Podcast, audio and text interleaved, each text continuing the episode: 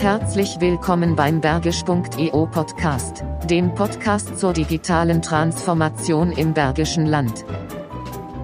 Seit 2008 leitet unser heutiger Gast den Fachbereich Automatisierungstechnik Informatik an der Uni Wuppertal. Dort kooperiert man mit der Industrie bei der Entwicklung zukunftsträchtiger Lösungen, bietet seit letztem Jahr einen eigenständigen Bachelor- und Masterstudiengang in Informatik an und eröffnet in Kürze das interdisziplinäre Zentrum für Machine Learning und Data Analytics. Es tut sich also eine Menge auf und um den Campus Freudenberg.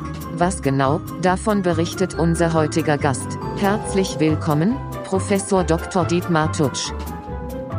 Eure Gastgeber sind Tobias Dehler und Martin Meyer. Schickt ihnen Kommentare und Fragen an hallo@bergisch.eu. Dann mal los. Tag, Herr Meyer. Guten Tag, Herr Dehler. Wir sind mal wieder unterwegs. Richtig? Und mir fällt auf, wir sind weil wir ja nicht immer in der Reihenfolge veröffentlichen, wie wir äh, aufzeichnen. Mhm. Äh, jetzt zweimal hintereinander an der Uni in Wuppertal. Beim letzten Mal waren wir beim Professor Dummet ja. zum regionalen Konjunkturbarometer mhm. und heute sind wir am Campus Freudenberg. Wir sind überhaupt in letzter Zeit mehr rumgekommen, als dass wir uns äh, es bei dir bequem gemacht haben. Ich weiß auch nicht, woran das liegt. Vielleicht wollen die Leute nicht nach Remscheid kommen. Vielleicht ist auch draußen schöner. Ich weiß nicht. Also ich für mich auch äh, für meine Person auf jeden Fall. Also ich finde das, dass wir ein bisschen rumkommen und äh, auch mal raus ins Bergische Land äh, kommen, ist auf jeden Fall ein Stück weit spannender. Auf, auf Dauer. Nicht, dass mir deine, de, eure, eure Räumlichkeiten da nicht gefallen ist, würden. Ist, ist okay. Also, also ähm, passt. Siehst du? Der Gast in seinem natürlichen Habitat. Da können wir ihn fragen. Gleich. Da können wir ihn gleich nachfragen. Aber ich ähm, möchte vorher, obwohl das ja eigentlich total verpönt ist, doch nochmal einen Gruß loswerden. Und zwar ähm, an die Redakteurinnen und Redakteure von NRW Vision. Oha. Äh, das ist eine Plattform, von der wir durch Zufall erfahren haben, wo ja. ähm, so Podcasts wie unserer mit Nordrhein-Westfalen-Bezug veröffentlicht werden. Mhm. Und da gibt es Redakteurinnen und Redakteure, die Journalistik an der ähm, Universität in Dortmund studieren und die äh, äh, machen für ja. jede Folge ein, eine, ein Review, geben dir inhaltliches und technisches Feedback. Und ähm, wir haben ja nur letztes Jahr im Mai angefangen und haben dann da, ich glaube, 26 26 oder 27 mhm. Folgen am Stück hochgeladen und die haben sich jede Folge angehört. Und ich finde, das ist schon brutal. Ja, also auf, auf jeden Fall. Wobei das äh, Feedback war ja, also muss man dazu sagen, zu jeder Folge ein dezidiertes Feedback zur Tonqualität, zur, zur, zur, zur Folge im Allgemeinen, zum Gesprächspartner, zu uns. Und ich habe ja schon gesagt, mit so viel Lob kann ich persönlich eigentlich nicht umgehen.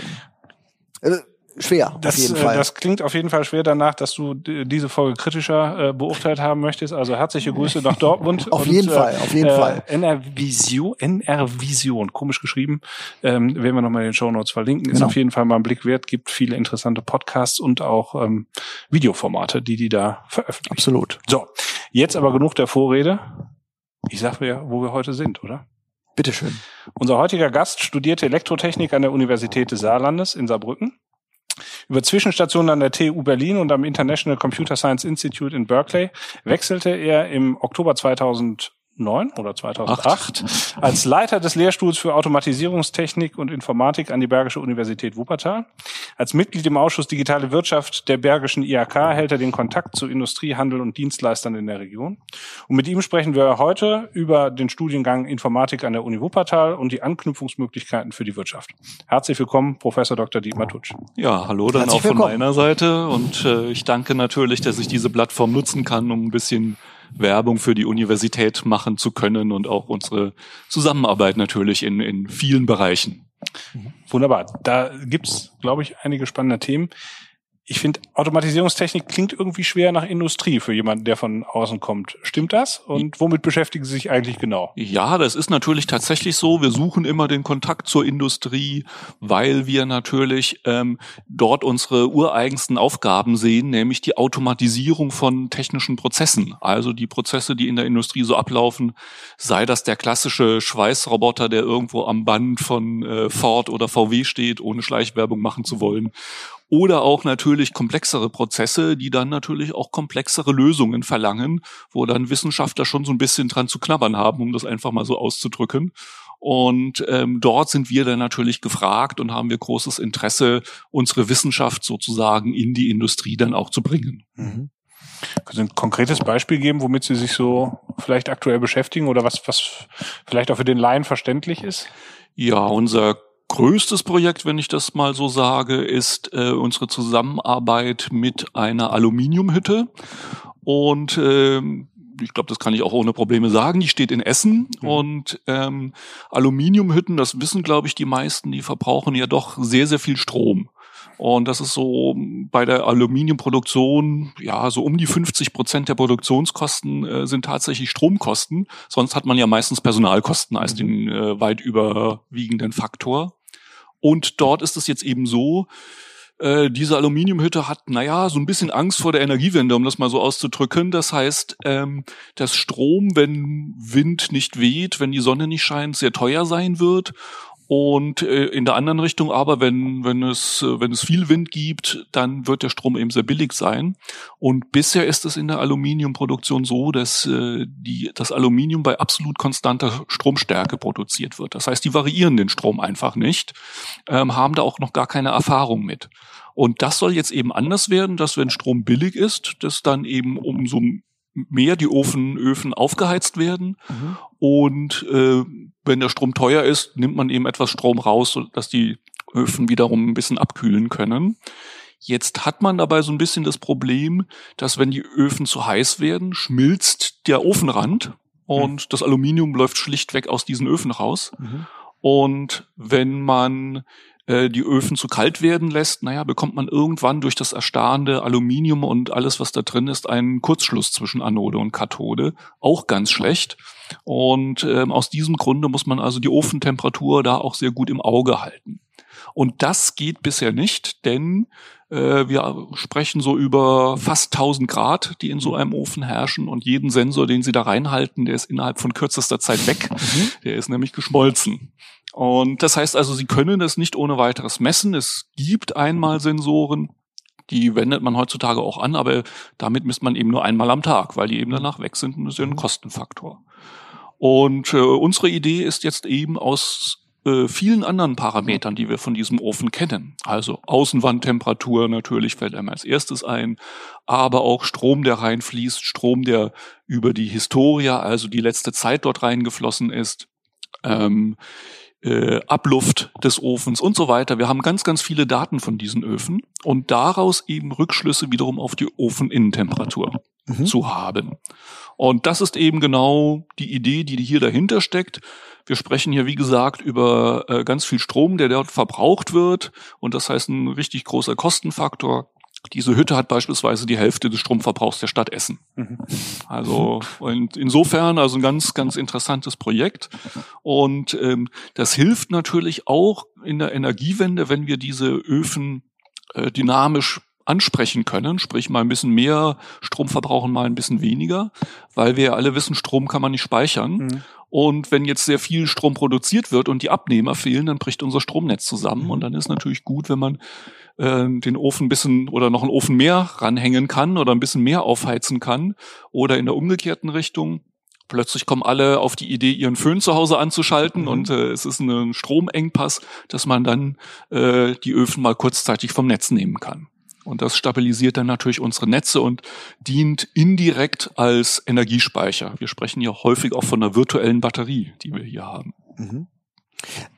Wobei ich jetzt mit so einem Beispiel jetzt gar nicht so gerechnet hätte, ja. äh, weil das ja, ich sag mal so, der Bereich äh, Automatisierung, Sie haben ja angesprochen, äh, Robotik beispielsweise, ja. das geht ja dann so erstmal. Vielleicht, äh, was Sie, worauf Sie wahrscheinlich raus ja. wollen, ist so ein bisschen die künstliche Intelligenz, Informatik, die da jetzt äh, natürlich ja. irgendwo eine Rolle spielt und die spielt tatsächlich eine Rolle, mhm. nämlich äh, wenn wir aus all diesen Parametern, die wir dort haben, Rückschlüsse auf die Innentemperatur ziehen wollen, dann müssen wir die anderen Daten natürlich mit Informatikmethoden auswerten und ähm, ich sage jetzt einfach mal vielleicht Mittelwerte bilden und mhm. ähnliches, das ist ganz trivial, aber jetzt auf die Innentemperatur zu kommen, ist eben nicht so trivial, weil das sehr, sehr komplexe Zusammenhänge sind, die wir nicht kennen. Mhm. Und tatsächlich wenden wir hier künstliche Intelligenzmethoden an, um auf diese Innentemperatur zu kommen.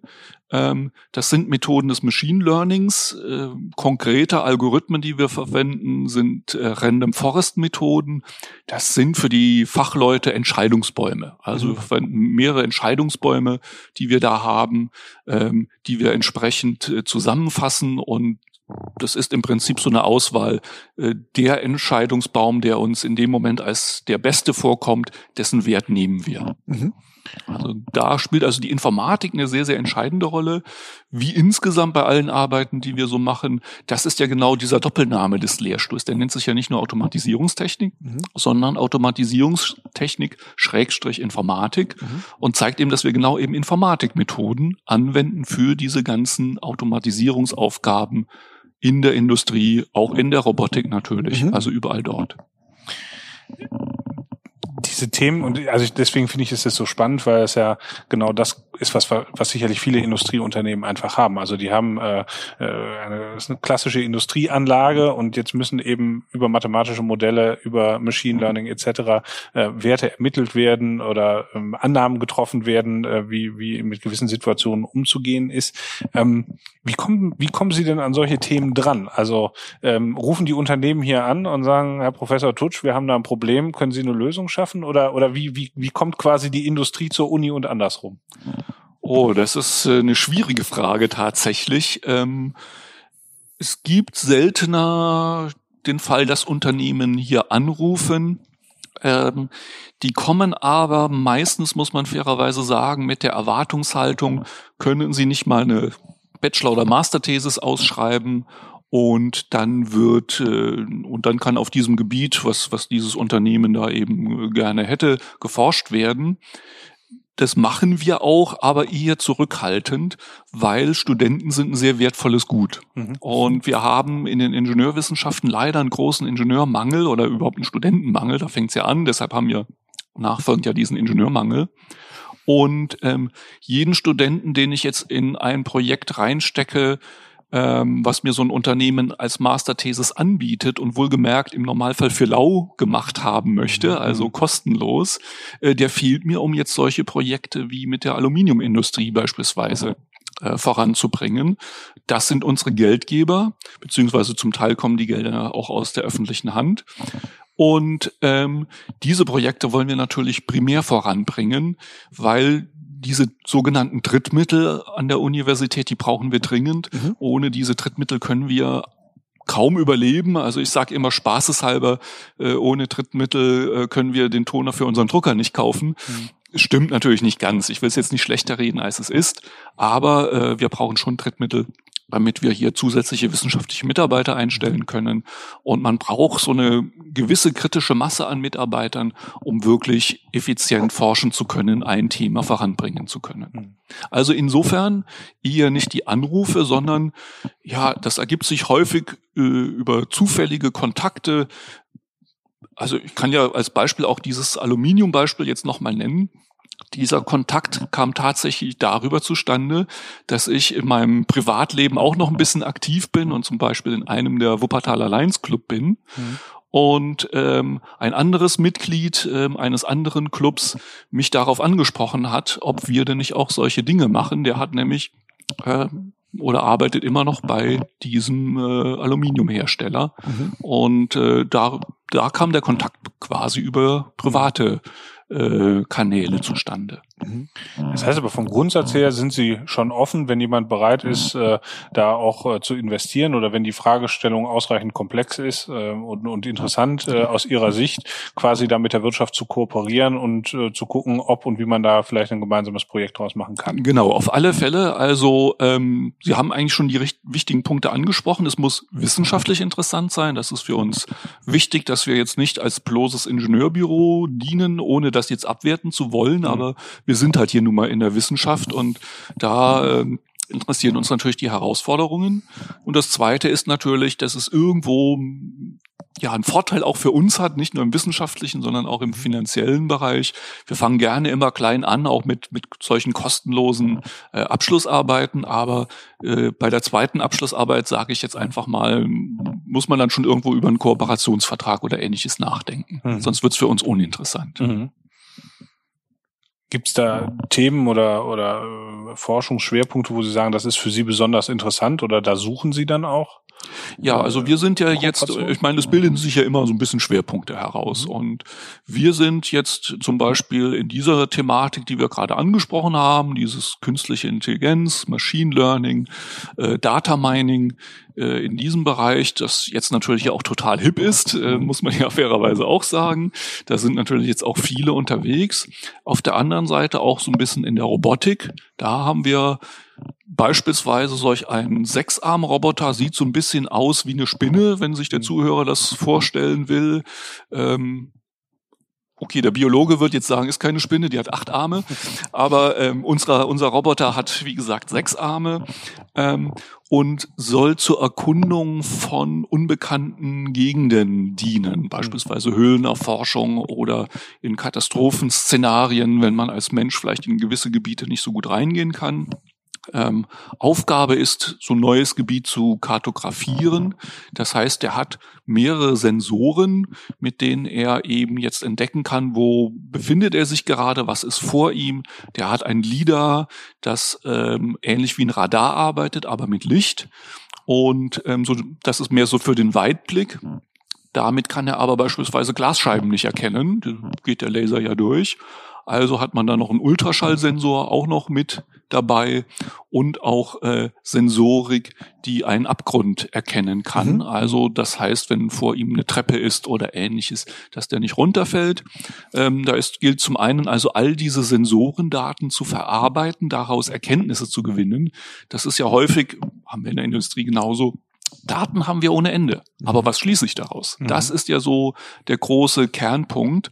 Und auch hier ist es so, wir haben also viele Sensoren, die Daten liefern. Wir müssen was daraus schließen. Da sind wir so in diesem Bereich Multisensorik, Sensorfusion sind da solche Stichworte, die man da neuerdings hat. Und aber auch die Bewegung des Roboters selbst was uns so ein bisschen vor Schwierigkeiten stellt, weil solche sechs Beine, die müssen irgendwie koordiniert werden. Die müssen entsprechend ähm, aufeinander abgestimmt sein. Unsere ersten Versuche, da haben die Beine wild äh, gegeneinander geschlagen und äh, der hat sich zwar bewegt, aber die Motoren hätten das wahrscheinlich nicht lange mitgemacht. Mhm. Und solche Probleme muss man dann eben lösen. Ähm, welchen, welchen Fuß bewegt man wann? Ähm, und das äh, fängt an mit flacher Ebene, geht aber dann eben weiter. Wir wollen ja, wie gesagt, vielleicht auch Treppen steigen oder mhm. äh, unebenes Gelände zumindest bewältigen können. Mhm. Und da sind dann schon viele Herausforderungen, wo auch gerne Studenten in Projekten mitarbeiten. Mhm. Also auch das haben wir im Studium sind äh, sogenannte Praxisprojekte und so weiter vorgesehen. Und da bringen sich Studenten in solche Dinge immer gerne ein, weil man das natürlich so ein bisschen handgreiflich ist. Da sieht man was und hat auch sofort den Erfolg. Also finde ich super spannend. Auch, auch hier wieder dieser Effekt, den wir ja im Podcast oft haben was so aus, was, nee, nee, was so aus dem Bergischen kommt so, an Entwicklung, ja. Also was auch letzten Endes wichtig ist, jetzt nicht nur fürs Bergische, sondern auch weit darüber hinaus, mhm. was ähm, äh, ja uns national, was die Welt in irgendeiner Form weiterbringt. Also das finde ich äh, super spannend trotzdem nochmal auf der anderen Seite die Frage, wie stark ist denn so Ihr Bezug zur bergischen Wirtschaft? Also wie, wie, wie, wie nah sind Sie da zueinander? Jetzt nicht nur, wenn es um konkrete Projekte geht. Was machen Sie da? Ja gut, das war zum Beispiel ja ein Grund, weshalb ich gesagt habe, okay, in dieser, dieser Ausschuss der IHK, Bergische äh, Wirtschaft entsprechend oder digitale Bergische Wirtschaft ist mhm. eben ein guter eine gute Möglichkeit, noch mehr der Unternehmen hier kennenzulernen. Also ich mhm. habe schon zu einigen Unternehmen Kontakte. Ähm, ich weiß jetzt nicht, ob wir hier Namen nennen sollten oder nicht. Ich lasse es mal weg lieber. Manche Unternehmen wollen ja vielleicht auch gar nicht genannt werden. Also es gibt schon einige Unternehmen, zu denen ich hier Kontakt habe. Es ist natürlich so, ich bin jetzt seit erst seit zehn Jahren, man könnte auch sagen, naja, sind ja, ist ja schon eine Weile hier in der Region, aber ich bin hier nicht aufgewachsen. Das heißt, mhm. man kennt viele von diesen kleineren Unternehmen gar nicht. Die großen äh, Vorwerk oder ähnliches habe ich doch einen Namen genannt, die fallen einem natürlich sofort ein. Mhm. Aber die kleineren Unternehmen, die sogenannten KMUs, die sind ja dann doch eher nicht so bekannt. Ähm, oder man weiß gar nicht, dass die hier sitzen. Das kommt dann manchmal auch noch hinzu. Ja, und ähm, insofern ähm, habe ich also schon zu einigen Kontakt, bin aber immer sehr gerne mit dabei, noch zu mehrere äh, Kontakt aufzubauen. Äh, allein schon auch um dem vorzubeugen, was man Universitäten ja auch häufig vorwirft, dass man so in seinem Elfenbeinturm mhm. forscht und am Ende aber das Ganze im Papierkorb landet und keinen Praxisbezug mhm. hat. Ja. Das wollen wir eigentlich nicht. Also wir sehen uns schon einigermaßen industrienah mhm. ähm, mit unserer Wissenschaft natürlich, mhm. die wir da so machen im Endeffekt also auch ein bisschen ein Aufruf. Wer meint, er hat ein spannendes Thema oder ähm, zumindest ein Thema, was er Ihnen mal vorstellen möchte, darf gerne Kontakt aufnehmen, gerne, wenn ich Sie da richtig gerne, verstehe.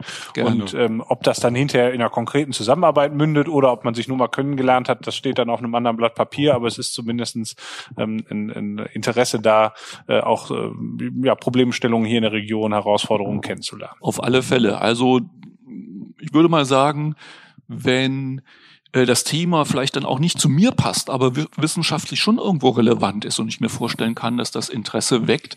Ähm, ich kenne immer Kollegen, die dann eben auf anderen Gebieten natürlich hier mhm. arbeiten. Das heißt also, ich kann da auch durchaus vermitteln tätig werden und sagen, rufen Sie mal den Kollegen X oder den Kollegen Y an. Mhm. Also insofern gerne an mich herantreten, wenn es da irgendwelche welche relevanten Aufgaben gibt. Das ist doch schön. Mhm. Also finde ich das ein gutes Zeichen. Vielleicht kommen wir mal ein bisschen von diesem Know-how-Transfer zwischen Universität und Industrie ähm, zur Lehre hier vor Ort. Ähm, es gibt ja jetzt ganz aktuell und neu ein zwei, also ein Bachelor- und ein Masterstudiengang in Informatik, ähm, der in ihrer Obhut liegt. Ähm, ähm, wie ist es dazu gekommen? Also es gab ja an der Universität äh, hier in Wuppertal vorher die Informationstechnologie. Ähm, äh, genau, und, und, jetzt ja. gibt es eine klassische Informatik. Wo ist ja. da der Unterschied und was, was machen Sie hier so in der Informatik? Okay, vielleicht äh, eine kleine Korrektur. Der Studiengang liegt nicht in meiner Obhut, zum Teil in meiner Obhut, sagen wir mal. Dann, und dafür muss ich dann jetzt äh, ausholen. Ähm, das ist ein Studiengang, der interdisziplinär ist, das heißt von zwei Fakultäten hier getragen wird, nämlich von der Mathematik und der Elektrotechnik. Und, ähm, und in den Händen äh, hat diesen Studiengang sozusagen die Mathematik. Mhm. Das heißt dort der Kollege Bolten, der macht das sehr gut.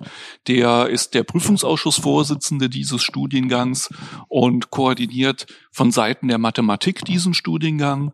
Und meine Wenigkeit, ich bin da dann sozusagen der stellvertretende Vorsitzende und koordiniere das Ganze von Seiten der Elektrotechnik. Mhm. Und das ist eigentlich das Schöne, dass hier wirklich zwei Fakultäten sehr gut zusammenarbeiten. Zumindest sieht das jetzt schon mal sehr gut aus. Wir haben da auch schon Erfahrungen mit. Sie sagten es gerade, es gibt ja schon den Studiengang Informationstechnologie. Auch der wird von den gleichen Fakultäten getragen die Informationstechnologie mehr von der Elektrotechnik und bei der Informatik ist mehr die Mathematik. Äh, hat da mehr den Hut auf. Ich würde mal sagen, von den Lehranteilen etwa zwei Drittel die Mathematik und ein Drittel die Elektrotechnik. Aber Ihre Frage ging ja noch ein bisschen weiter. Wo kommt das her? Ähm, wie ist die Lage so? Sie haben ja meinen mein Lebenslauf so ein bisschen äh, vorgelesen oder, oder mich eingeleitet. Ich bin tatsächlich studierter Elektrotechniker. Also ich habe in Saarbrücken Elektrotechnik studiert bin danach aber nach Berlin gegangen, an die TU Berlin und habe dort in der Informatik promoviert und habilitiert. Mhm. Das heißt, ich kenne beide Seiten. Tatsächlich, äh, ich wusste am Anfang gar nicht, soll ich jetzt E-Technik oder Informatik studieren? Das ist per Zufall E-Technik geworden. Ich hätte genauso gut Informatik studieren können habe es dann spätestens bei der Promotion sozusagen nachgeholt, äh, die Disziplin so ein bisschen gewechselt, wobei das ja sehr nah aneinander ist, die E-Technik und die Informatik. Und äh, deshalb ja auch mein Lehrstuhl, der sich so genau an dieser Schnittstelle eben mhm. befindet, ähm, an äh, elektrotechnische Systeme, die eben auch die Informatik benötigen oder umgekehrt könnte man es nennen. Ja, und jetzt eben, als ich dann den Ruf 2008 hier nach Wuppertal bekam, war mir sehr wohl bewusst, hier gibt's keinen Informatikstudiengang und habe das schon so ein bisschen ja mit einem weinenden Auge gesehen. Ähm, bin trotzdem hierher gekommen, weil ich die Elektrotechnik als äh, gut aufgestellt gesehen habe und ähm, Insgesamt aber habe ich es immer so ein bisschen vermisst, dass wir hier keinen Informatikstudiengang haben, den ich als in der heutigen Zeit doch als eine sehr, sehr wichtige Disziplin erachte. Und ich hatte zum Glück auch da ein bisschen Mitkämpfer in der Mathematik. Professor Frommer zum Beispiel kann ich hier gerne nennen, der auch so ein bisschen diese Idee hatte, ähm, es gab ja schon eine Informatik hier, aber als Teilstudiengang nur. Also der, die sogenannten Kombi-Bachelor-Studiengänge für Lehramt. Mhm. Da studiert man im Allgemeinen zwei Fächer und da konnte man so als Halbstudium Informatik machen und deshalb gab es in der Mathematik bereits äh, Informatik-Lehrstühle, aber ganz mhm. wenige. Und ähm, Herr Frommer und ich, wir haben dann irgendwann mal so ein bisschen mehr die Initiative ergriffen und versucht, äh, auch im Rektorat und überall das mal so ein bisschen publik zu machen, ob wir denn hier nicht einen Informatikstudiengang etablieren.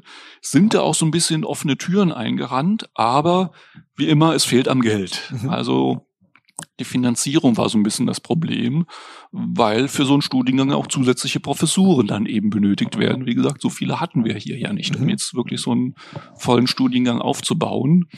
Und dann kam sozusagen äh, ein glücklicher Wink des Schicksals, dass Bundesgelder für die Universitäten verstetigt wurden, die Universität hier ähm, zusätzliche Mittel bekam und das Rektorat gesagt hat, okay, wir verteilen das jetzt nicht nach dem Gießkannenprinzip, sondern wir investieren das meiste dieses Geldes in Zukunftsprojekte. Mhm. Und da haben wir natürlich sofort unsere Hand gehoben, die wir die Informatik vertreten haben. Und unter anderem wurde eben dann dieses tatsächlich ausgewählt. Das heißt also, äh, das Rektorat hat gesagt, ja, wir machen das, wir wollen einen Informatikstudiengang einführen und äh, schaffen dafür sogar zusätzliche Professuren, mhm. die wir jetzt gerade im Besetzen sind. Und ähm, ja, darüber kam dann am Ende irgendwo dieser Informatikstudiengang doch in letzter Zeit dann doch sehr, sehr schnell. Also wir haben dann wirklich innerhalb kürzester Zeit Prüfungsordnungen ausgearbeitet und so einen Studiengang aufgestellt und waren am Ende sogar selbst überrascht, wie gut dieser Studiengang ist. Äh, gut, man soll sich nie selbst loben, aber wir haben es einfach mal mit anderen Studiengängen hier in der Region verglichen, was wir an Lehrveranstaltungen anbieten können und haben sind zum Schluss gekommen, da brauchen wir uns sicherlich überhaupt nicht verstecken, was den Bachelorstudiengang äh, anbetrifft. Bei dem Masterstudiengang äh, Klar, haben wir nicht so die Breite, wie das große Universitäten haben, aber wir haben da eben so drei Bereiche identifiziert, die wir dann eben intensiv vertiefen wollen. Und Masterstudenten, die sich eben in diesen Bereichen vertiefen wollen, die sind bei uns dann auch sehr gut aufgehoben. Ja, ich, ich, Sie haben jetzt eben so, und da würde man natürlich auch sofort das bejahen. Sie haben gesagt, Informatik ist natürlich heutzutage wichtig. Ähm, und jetzt, Sie haben es ja ganz grob auch schon angedeutet, oder vielleicht vielleicht andersrum. Äh, Informatik ist jetzt erstmal so ein breiter Begriff. Ich habe mich sehr schnell an den Begriff Digitalisierung äh, erinnert gefühlt, um, wo man wo man alles und nichts mit sagen kann. Was verbirgt sich jetzt hinter dem Studiengang? Also also klar, es ist wichtig. Welche Inhalte, welche Schwerpunkte? Ähm, warum ist es aus Ihrer Sicht heutzutage wichtig und was wird vermittelt? Ja, vielleicht äh, ein Negativbeispiel oder was, was häufig ja unter Informatik verstanden wird, ist Programmieren. Und das mhm. ist eben nicht so. Ähm, natürlich lernen die Studenten hier auch Programmieren. Das ist ein Teil der Informatik. Okay. Aber es gibt eben noch viele, viele andere Bereiche. Man unterteilt die Informatik ja meistens in die theoretische Informatik, die technische Informatik und die angewandte Informatik. Mhm. Also diese drei Teilbereiche. In der theoretischen Informatik, da findet man sowas wie Algorithmen entwickeln beispielsweise. Also, dass man ähm, Probleme, die man hat, äh, durch eine durch ein Ablaufszenario beschreibt. Wenn dies der Fall ist, dann mache jenes und so weiter. Also das ist diese Algorithmik, die und, und in dieser theoretischen Informatik ist natürlich noch viel, viel mehr. In der technischen Informatik, da geht es mehr um die Hardware. Das heißt also, wie muss ein Computer aufgebaut sein? Wie arbeitet der mit der Software dann entsprechend zusammen? Gerade auch die Schnittstelle, dort würde ich jetzt zum Beispiel meinen Lehrstuhl sehen, eingebettete Systeme ist da so ein mhm. klassisches Beispiel. Also kleine Computer, die in technischen Produkten sind, die man nicht ohne weiteres als Computer entdeckt. Der Kaffeevollautomat bringe ich immer gerne als mhm. Beispiel. Äh, wenn Sie Ihre Großmutter fragen, ist das ein Computer, dann wird die den Kopf schütteln und Nein sagen. Aber natürlich, da steckt ein Computer drin. Und da, da läuft kein Betriebssystem drauf oder sowas, sondern der Mikrocontroller ist meistens in der Maschinensprache, klar, über eine Zwischensprache, über eine Hochsprache C meistens programmiert, aber nichtsdestotrotz äh, direkt programmiert. Da läuft kein Windows drauf, da läuft kein Linux drauf. Und genauso das gleiche gilt natürlich für die Waschmaschine, für, für das mhm. Auto. Im Auto in einem guten Mittelklassewagen sind heutzutage 100 Computer. Mhm. Also auch das will alles angesteuert sein. Da gibt's viele Herausforderungen. Äh, Echtzeit beispielsweise. Die Computer müssen schnell reagieren. Wenn ich ein Auto auf die Bremse trete, dann sollte die Bremse innerhalb von Millisekunden reagieren und nicht erst fünf Minuten später, mhm. so wie man das manchmal von Windows kennt oder ähnliches. Also ähm, das sind da die Herausforderungen. Das ist die technische Informatik. Und dann gibt's den dritten Zweig, die angewandte Informatik. Und da geht's dann zum Teil um Programmiersprachen, die man aber auch zum Teil in der theoretischen Informatik findet. Es gibt ja viele Arten von Programmiersprachen. Mhm. Imperative, objektorientierte, funktionale Programmiersprachen. Also ganz andere Konzepte, mal abgesehen davon, dass es innerhalb von jeder Gruppe, wie bei den objektorientierten, äh, dann wieder äh, ganz viele Sprachen gibt, wie C++, Java, Python, was äh, viele sicherlich schon mal gehört haben oder, oder kennen. Und ähm, ansonsten in der angewandten Informatik findet man dann eben tatsächlich die Informatik angewendet auf Produkte, äh, medizinische Geräte beispielsweise. Mhm. Also wie muss muss der Algorithmus jetzt äh, bei einem medizinischen Gerät funktionieren, damit eben die Daten, die Sensorik richtig ausgelesen wird und entsprechend reagiert wird. Und Sie sehen an diesen Beispielen, das überschneidet sich auch alles immer so ein mhm. bisschen. Natürlich. Also ich brauche für diese angewandte Informatik die Programmiersprachen, die vielleicht zum Teil in der theoretischen Informatik sind. Und ich brauche natürlich die Hardware im Zusammenspiel mit der Software, was in der technischen Informatik mhm. beheimatet ist. So, und um jetzt, um es vielleicht konkreter zu machen, was steckt jetzt an Lehrveranstaltungen vielleicht dahinter? Naja, natürlich das, was ich schon genannt habe, Rechnerarchitektur beispielsweise. Wie funktioniert ein Rechner? Aber auch Rechnernetze. Die Kommunikation zwischen Rechnern ist ja ganz wichtig. Das Internet als klassisches mhm. Beispiel. Wie funktioniert das Internet? Wird dort natürlich gelehrt. Es wird aber auch aus der Mathematik heraus die Algorithmen eben gelehrt. Wie baue ich einen Algorithmus am besten auf? Wie beweise ich überhaupt, dass der Algorithmus richtig funktioniert? Das ist ja auch ganz wichtig, wenn ich das in ein technisches Produkt einbaue. Ich will mich ja darauf verlassen können. Das autonom fahrende Auto, da muss ich Vertrauen haben, dass der Algorithmus auch funktioniert. Und da fängt es schon an. Äh, das ist meistens sehr, sehr schwierig, sowas zu beweisen.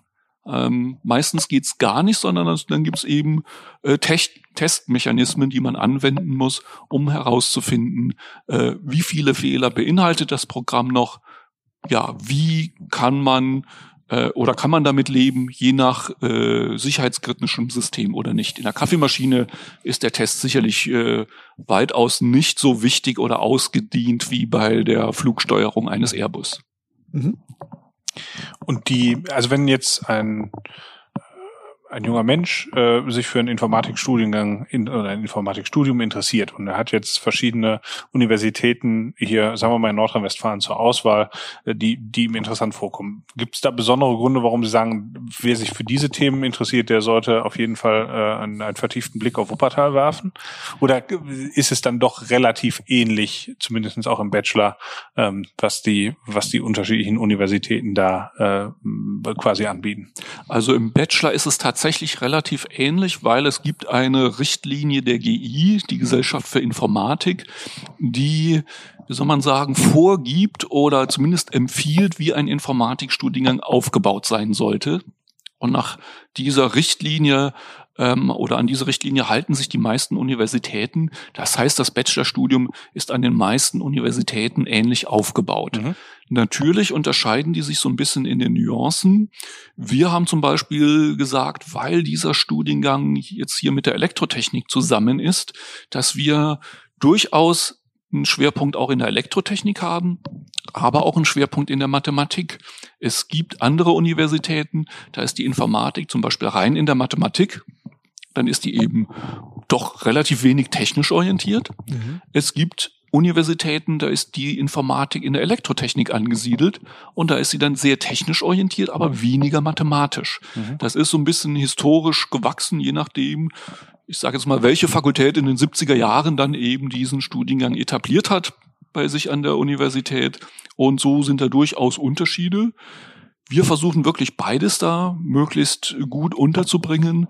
Bei uns müssen die Studenten zum Beispiel im ersten Semester eine Grundlagenveranstaltung der Elektrotechnik hören, mhm. damit sie einfach wissen, was das Ohmsche Gesetz ist und später wenn es um Computer geht und man vielleicht über Schnittstellen bei Computern spricht, wissen, äh, was ist der Unterschied, wenn ich da jetzt 3,5 Volt an der Schnittstelle anliegen habe oder nur 1,5, welche Vor- und Nachteile hat das? Mhm. Und äh, solche Dinge, die werden bei uns natürlich groß geschrieben.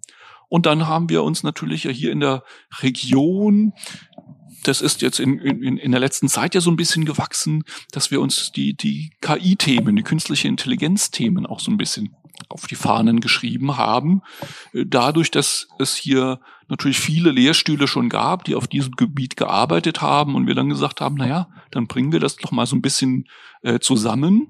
Zusätzlich kamen dann auch noch Neuberufungen hier dazu, die eigentlich gar nicht im Kontext dieses Informatikstudiengangs standen, aber die jetzt ähm, tatsächlich Informatiker berufen haben. Also äh, das gilt jetzt hier für die Elektrotechnik zum Beispiel, haben wir ja eine Vorwerkstiftungsprofessur, die jetzt neu berufen wurde, digitale Transformation nennt sich die, also ist die Kurzform, die Langform ist ein bisschen länger.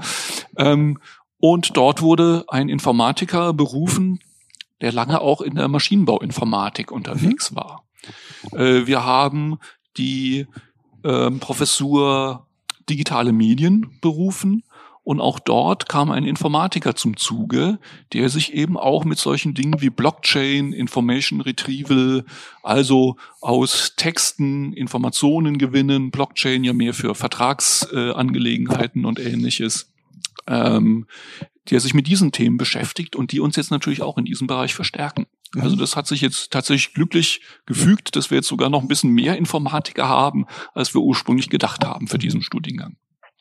Der Studiengang an sich ist jetzt noch im Aufbau oder ist das im ersten Semester. Genau. Ähm, sind Sie mit dem, wie es angelaufen ist, auch von den Studierendenzahlen her zufrieden und ähm, glauben Sie, das wird ein wichtiges Standbein hier an der Uni?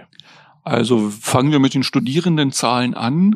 Wir haben diesen Studiengang ja, wie gesagt, es kam dann plötzlich alles sehr schnell, so dass man despektierlich sagen könnte, wir haben das so ein bisschen im Hauruck-Verfahren dann versucht zu etablieren, ist aber trotzdem gut geworden, behaupte ich. Nichtsdestotrotz, weil wir da vorher gar nicht so viel Werbung machen konnten, wir, wir sind ja sozusagen mit Beginn der Einschreibezeit fertig geworden mit der Konzeptionierung dieses Studiengangs, ähm, haben wir gedacht, na ja, wenn wir so 30 Anfänger finden, dann sind wir hochzufrieden, mhm. äh, wenn sich da 30 in diesen Studiengang eingeschrieben äh, oder einschreiben werden. Jetzt rückblickend eingeschrieben haben sich 153 Studenten und ähm, da sind wir natürlich mehr als glücklich mit. Das ähm, freut uns ungemein. Wir müssen es natürlich im Auge behalten, wie das weitergeht ähm, in den nächsten Jahren. Das ist, wie gesagt, im Moment ja so ein Top-Thema, was auch durch die Medien geistert. Sie haben es selbst schon gesagt, Digitalisierung beispielsweise als Begriff, der, dem man ja kaum noch entfliehen kann und da, da wird ja die Informatik dann meistens in einem Atemzug mit genannt, so dass wir dadurch, denke ich mal, natürlich auch sehr viele Einschreiber haben aber natürlich auch hoffentlich alle die hier aus der Region eingefangen, die vorher nach Düsseldorf oder Essen, Bochum gegangen sind zum Studieren mhm. oder vielleicht sogar noch weiter weg. Mhm. Und ähm, äh, noch weiter weg wäre ja beispielsweise Aachen, was ja hier in der Region so einen der besten Rufe hat. Aber, und dann komme ich jetzt da nochmal so ein bisschen auf den Punkt, wieso sollte man denn gerade in Wuppertal studieren? Ähm, wir haben viele die oder einige zumindest, die in Aachen ihr Studium abgebrochen haben, nach Wuppertal gekommen sind. Ähm, in der Informatik weiß ich das jetzt noch nicht so genau, weil der sehr neu ist, aber in unseren anderen Studiengängen, wir bieten ja noch ein paar mehr mhm. Studiengänge hier von der Fakultät an, beispielsweise die reine Elektrotechnik. Und diese Studenten sagen alle, na ja, Aachen, das ist ein Riesenmassenbetrieb. Da sitzt man mit mehreren hundert Studenten im Hörsaal, sieht den Professor eigentlich nie, mhm. äh, kann den auch nicht ansprechen.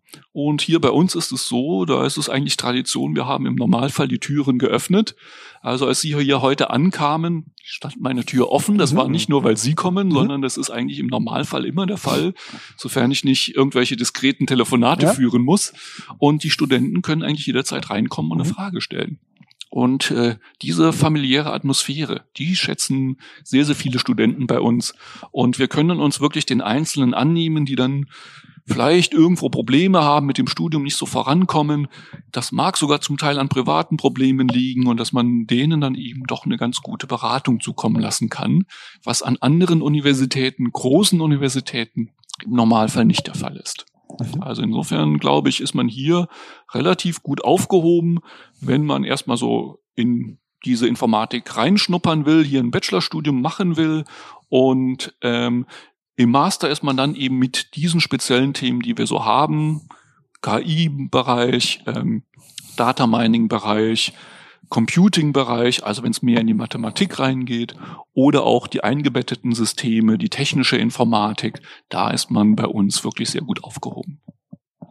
Also insofern kann man jedem nur empfehlen, der uns jetzt zuhört und noch nicht weiß, was er nach seinem Abitur im Jahre 2019 machen soll, äh, mal auf diesen Informatikstudiengang zu schauen.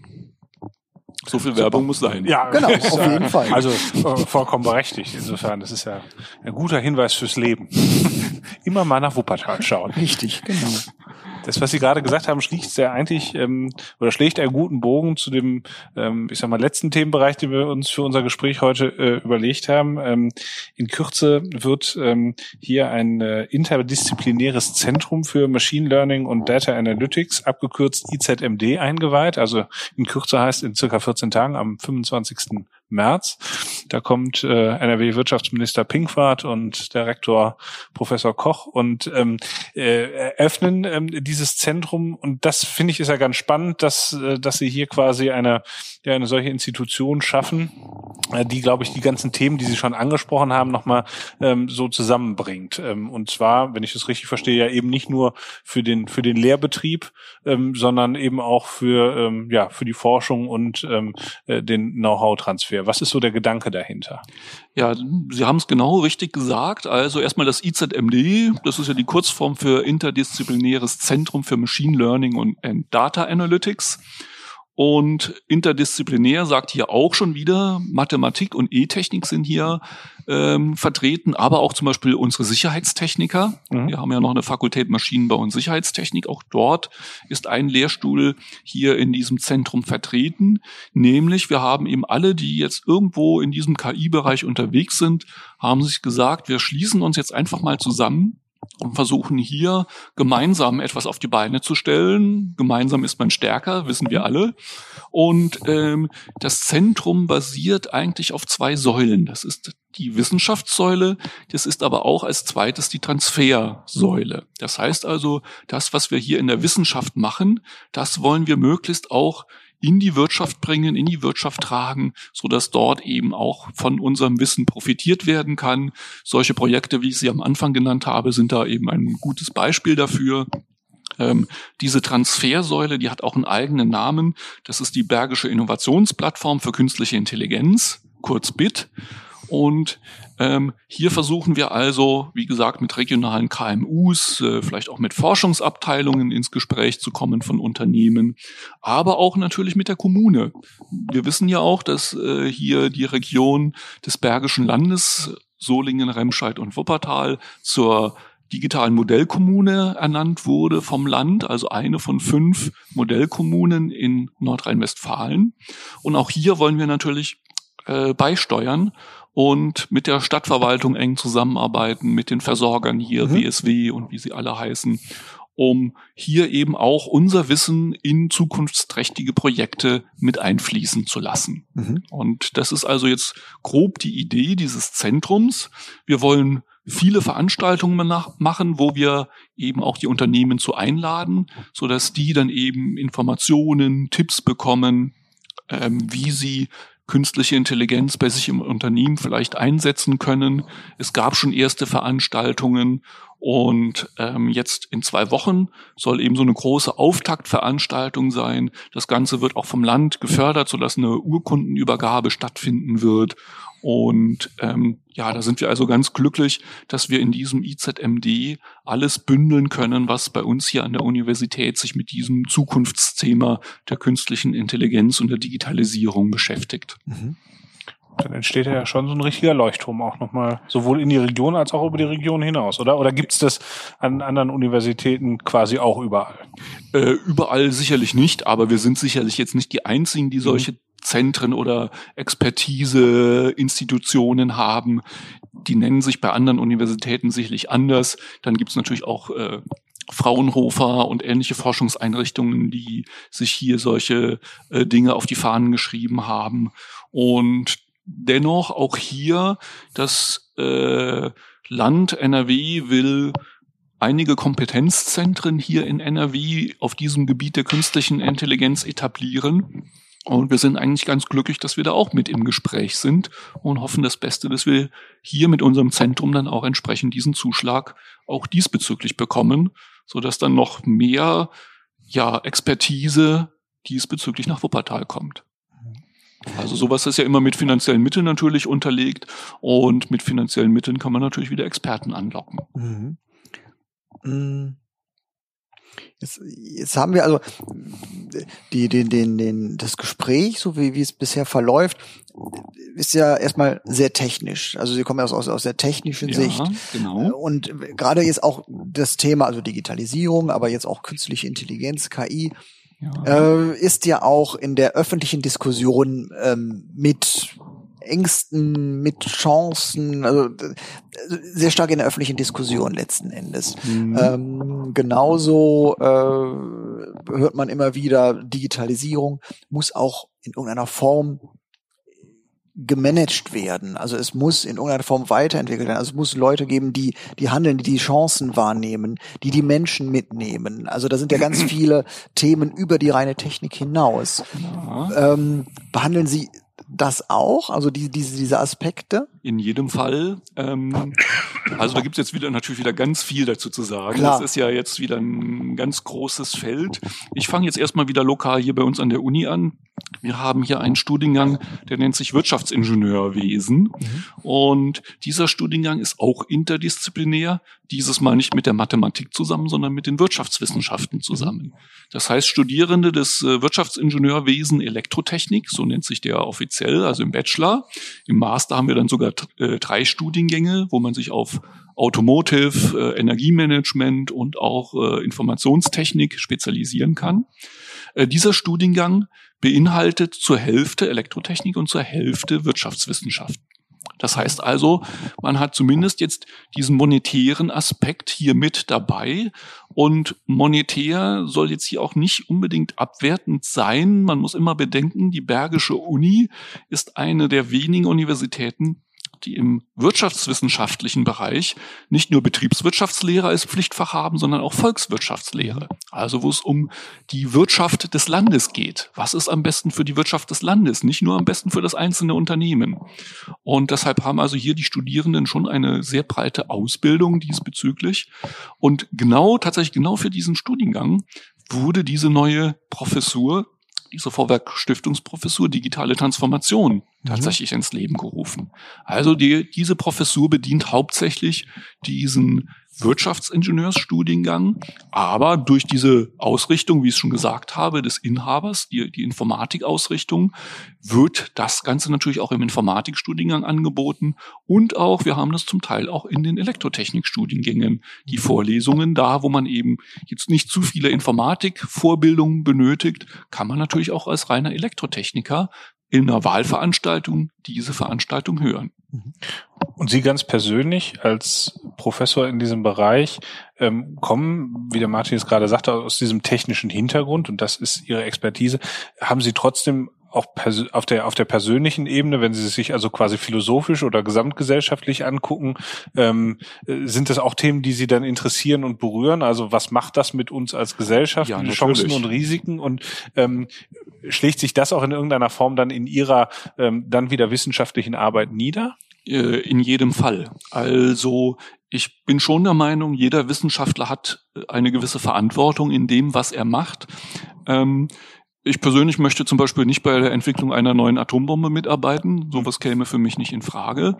Äh, auf der anderen Seite ist es natürlich auch so, man kann jemanden mit einem Toaster erschlagen. Also ähm, das ist sehr schwierig abzugrenzen. Man kann Dinge immer missbrauchen. Auch die künstliche Intelligenz und die Digitalisierung kann man natürlich missbrauchen. Generell glaube ich aber, solch eine Entwicklung lässt sich nicht aufhalten. Das heißt also, äh, wenn wir da jetzt nicht mitmachen, äh, China oder sonstige Länder, wer auch immer, die machen es auf alle Fälle. Und wenn wir aber mitmachen, dann können wir es gestalten. Wir können sozusagen die ganze Sache ein bisschen mitformen und man kann ein bisschen mitdenken. Und klar, Arbeitsplätze ist natürlich immer ein, ein heikles Thema machen wir uns nichts vor. Es werden Arbeitsplätze durch die Digitalisierung verloren gehen. Es werden aber auch andere Arbeitsplätze geschaffen werden. Das muss man natürlich dann auch nochmal dazu sagen. Also, das heißt erst natürlich erstmal in diesem ganzen KI-Bereich gibt es ja im Moment unheimlich viele Arbeitsplätze. Wir können ja die Unternehmen nicht mit Absolventen entsprechend versorgen. Aber nicht nur in diesem KI-Bereich, sondern es wirft ja ganz neue Fragestellungen auf. Wenn plötzlich alles automatisch und ähm, autonom funktioniert, brauchen wir in den Fabriken keine Arbeiter mehr. Ähm, kommt der nächste Punkt, ja, was ist vielleicht mit so einem äh, Grundgehalt, was jeder bekommt, mhm. ohne dass er arbeitet? Äh, Gibt es da vielleicht irgendwelche Möglichkeiten und Ideen? Auf der anderen Seite, die KI Algorithmen, die wir haben, die sind alle sehr, sehr unterschiedlich. Das heißt, man kann nicht einfach einen Algorithmus auf alles draufwerfen und der macht es dann schon. Mhm. Ähm, man muss genau unterscheiden, ob ich jetzt äh, KI-Algorithmen in der Medizin einsetze, setze ich es in Autos ein, setze ich es ja für eine Kaffeemaschine ein. Das sind, sind ganz unterschiedliche Herausforderungen. Da brauchen wir Experten, die das abschätzen und entsprechend auch ähm, so etablieren, dass alle Systeme ja gefahrlos funktionieren. Mhm. Und ähm, also insofern glaube ich schon, dass auch neue Arbeitsplätze geschaffen werden. Es ist natürlich so, wie häufig in der Automatisierung, die eher gering qualifizierten, die fallen weg und dafür sind oder entstehen neue Arbeitsplätze im Bereich der höher bis mittelqualifizierten. Wobei häufig ja jetzt auch schon das Schreckgespenst umgeht, naja, auch die Mittelqualifizierten werden wegfallen, weil die KI ja das auch alles lernen kann. Ja, gut, man muss es abwarten. Also ähm, wir hatten, ja, wann war es? In den 70er Jahren, also ähm, bevor ich in dem Bereich tätig war, eine breite Automatisierung in der Industrie mit Robotern und so weiter. Und damals war ja genau dieser Aufschrei vorhanden, die Arbeitsplätze fallen alle weg. Wenn wir uns jetzt heute mal unsere Beschäftigungszahlen anschauen, also wir sind kurz äh, über Vollbeschäftigung. Mhm. Also äh, es sind woanders offensichtliche Arbeitsplätze entstanden. Und da würde ich also auch immer optimistisch in die Zukunft schauen. Für mich ist das Glas immer halb voll, ähm, dass sich da sicherlich was findet. Und klar, die Politik ist am Ende auch irgendwo ein bisschen gefragt, das äh, in die richtigen Bahnen zu lenken. Nichtsdestotrotz Zukunftsängste habe ich da eigentlich nicht. Ähm, gut, für mich sowieso nicht, weil ich ja in dem Bereich tätig bin, aber jetzt auch, ich habe einen Sohn, ähm, was auch immer der später machen wird. Ähm, ich habe jetzt erstmal keine Zukunftsängste für ihn, dass er nicht später einen Job findet. Also insofern gute Bildung vorausgesetzt. Wunderbar. Das ist doch, glaube ich, ein schönes Schlusswort, Schlusswort dass wir hier, ähm, dass das, was Sie äh, uns in den letzten Minuten äh, erzählt haben, äh, sehr schön zusammenfasst. Ganz herzlichen Dank, dass wir bei Ihnen sein durften für die Einblicke. Ich glaube, das war gut verständlich. Ähm, das äh, ist ja manchmal eine Herausforderung bei diesen technischen Themen und ähm, die Aufforderung, ähm, nach Wuppertal zu kommen, um sich das hier alles mal vor Ort anzugucken, also sowohl als Industrie als auch als Studierender oder Studierende, ähm, die können wir ja nur so unterstreichen. Und ähm, insofern wünschen wir Ihnen hier weiterhin viel Erfolg mit dem, was Sie tun. Und ähm, zu der Einweihung des interdisziplinären Zentrums kann man sich noch anmelden? Ja, da kann man sich noch anmelden. Also wir haben noch einige Plätze, aber es ist schon relativ voll. Also es freut uns natürlich auch. Wir haben hier einen Hörsaal mit knapp 300 Plätzen, äh, wo das Ganze veranstaltet wird und wir sind also jetzt zumindest mal so um die 200 sind schon angemeldet. Das heißt also, es wird kuschelig. Kommen Sie gerne noch vorbei. Sie können sich anmelden über unsere Webseite. Und zwar, äh, ja, jetzt bräuchte man natürlich, das fehlt bei Podcasts immer, so einen Link, den man ah, den packen wir Audio, rein. Das ist kein Problem. Bevor wir, bevor wir den jetzt diktieren. Wenn, wenn man jetzt äh, sozusagen ähm, das Ganze hört, dass, dass der Computer sofort erkennt, das ist ein Link und einen auf die Seite weiterleitet. Ich sag's trotzdem www.izmd.uni-wuppertal.de Sie können es ja mehrfach anhören und äh, wie Sie ja sagen, Sie packen es ja noch auf die Seite. Genau. Und äh, dort gibt es so ein Anmeldeformular, da kann man sich anmelden. Und das ist ja eine Unterseite der Uni Wuppertal. Also schauen Sie ruhig mal auf die Hauptseite, schauen Sie mal auf die Fakultät Elektrotechnik, Informationstechnik und Medientechnik. Dort finden Sie zum Beispiel auch unsere vielen Studiengänge, die wir anbieten. Und äh, ich möchte nochmal Werbung machen. Wir haben tatsächlich wirklich einen großen Ingenieurmangel. Die Absolventen werden uns aus den Händen gerissen, wenn Elektrotechnik irgendwo mit dabei steht oder Informatik, und ich weiß, das gilt auch bei den Kollegen des Maschinenbaus, ähm, haben sie wirklich beste Jobaussichten. Äh, also schauen Sie sich dort mal um. Und ansonsten möchte ich mich natürlich herzlich bedanken, dass ich genau diese Werbung hier auch machen durfte und ähm, die Universität hier vielleicht mal von der Seite der Elektrotechnik auch darstellen durfte. Super. Herzlichen Dank dafür. Vielen Kurzer Dank. Hinweis von die, an die Kollegen oder die Redakteure von NR Vision, NRW Vision, weil da ist es ganz wichtig, der Podcast muss werbefrei sein. Das war keine bezahlte Werbung. Oha, ja. Echt? Also Das habe ich, das hab ich gar nicht mitbekommen. Wir haben, wir Mhm. haben keine persönlichen Vorteile daraus gezogen. Wir bekommen jetzt keinen Master in Informatik überreicht, nur weil wir diese Podcast-Folge gemacht haben. Auch keinen Ehrendoktortitel. Insofern ähm, bitte auch diese Folge weiterhin veröffentlichen. Ganz herzlichen Dank, dass wir bei Ihnen sein durften. Vielen Dank, Martin. Vielen Dank. Bis Straßes. Auf Wiederhören. Ja, danke. Das war's für heute. Vielen Dank fürs Zuhören. Wir freuen uns immer über Feedback an hallo@bergisch.io. Wenn's euch gefallen hat, wären wir euch für eine 5-Sterne-Bewertung über eure Podcast-App dankbar. Bis zum nächsten Mal.